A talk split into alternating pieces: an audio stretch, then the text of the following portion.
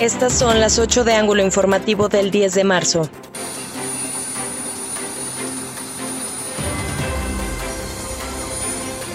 Permanece grave en el materno infantil niño de 4 años tras golpizas propiciadas por su padrastro en el municipio de Nuevo Ideal.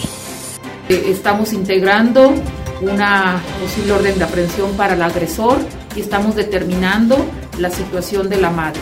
Desde hoy, de ser encontrada con responsabilidad, sea hasta ahorita como una tentativa de homicidio y tortura. La mamá del pequeño violentado podría ser acusada de tentativa de homicidio y tortura. Dio versiones que no fueron congruentes, informó la fiscal Ruth Medina.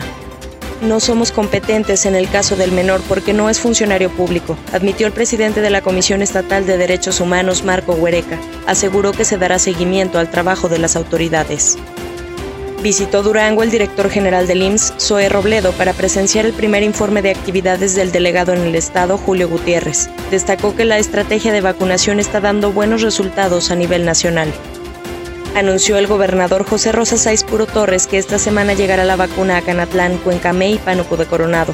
Ya serían 17 municipios que inician el proceso de inmunización. Faltan 209 médicos y 364 enfermeras del ISTE de recibir la vacuna contra el COVID-19, mientras que el 40% ya tiene las dos dosis, comunicó el subdelegado Alfonso García. Se han registrado 581 contagios en la institución.